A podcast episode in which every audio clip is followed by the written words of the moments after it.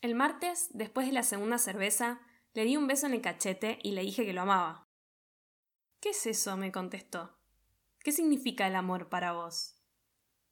Le di una explicación breve y algo etílica sobre los actos cotidianos que para mí representa el amor. Pero al volver caminando a casa, las palabras empezaron a hilarse en mi cabeza, como me suele pasar cuando tengo algo para decir, pero mi boca no sabe seguir el ritmo. Quise recordarle de aquella vez que caminamos abrazados seis kilómetros por las playas de San Bernardo, y mi hombro no se encajaba perfectamente abajo del suyo, porque me sobran tres centímetros para que seamos como un rompecabezas. Pero igual me amoldé, y caminamos hablando y mirando el mar.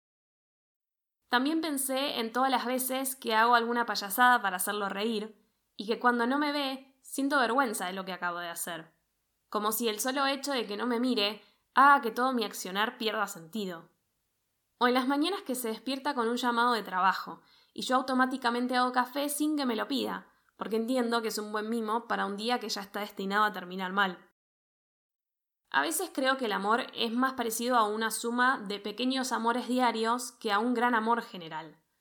Pero a veces también me encuentro pensando en tomar grandes decisiones y es a él a quien corro a consultarle, a contarle o a preguntarle. A veces hasta siento miedo de compartirle cosas muy importantes, porque la opinión que me dé tiene tanto peso que puede derrumbar todo un proyecto con unas pocas palabras.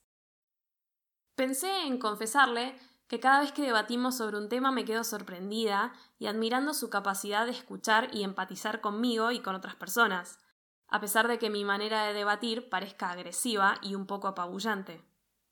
Que siempre le pregunto qué opinión le merece a alguien porque me interesan los parámetros que usa para medir a las personas. Que muchas veces parece que lo peleo, pero en realidad estoy queriendo que reaccione ante algo para no verlo lastimado después. Me gustaría haberle dicho que nunca le digo algo solamente por decir, que de hecho cuestiono mi amor casi todos los días, que siempre me hago planteos y preguntas relacionadas con él, con las parejas, con las rutinas y la comodidad, y mi respuesta se resume a que podría prescindir de todo, pero no quiero. Lo disfruto. A él, a nuestra vida, nuestro juego de costumbres que fuimos armando y cambiando a nuestro gusto nuestra coreografía improvisada al lavarnos los dientes o nuestro sistema de turnos para cocinar la cena. Son instantes que a veces pasan desapercibidos, pero que son la definición de amor en mi diccionario. Un beso en la espalda mientras se acomoda la corbata en el espejo, o una pierna atravesada en la cama para nunca perder el contacto. Un mimo en la cabeza cuando el día fue largo, o un abrazo en silencio cuando no hay nada que decir. Momentos que, aunque pequeños, llenan cada día de una sensación de no estar solo enfrentando todo lo que la vida nos tira en la cara. Al final de la noche no pude decirle nada de todo esto.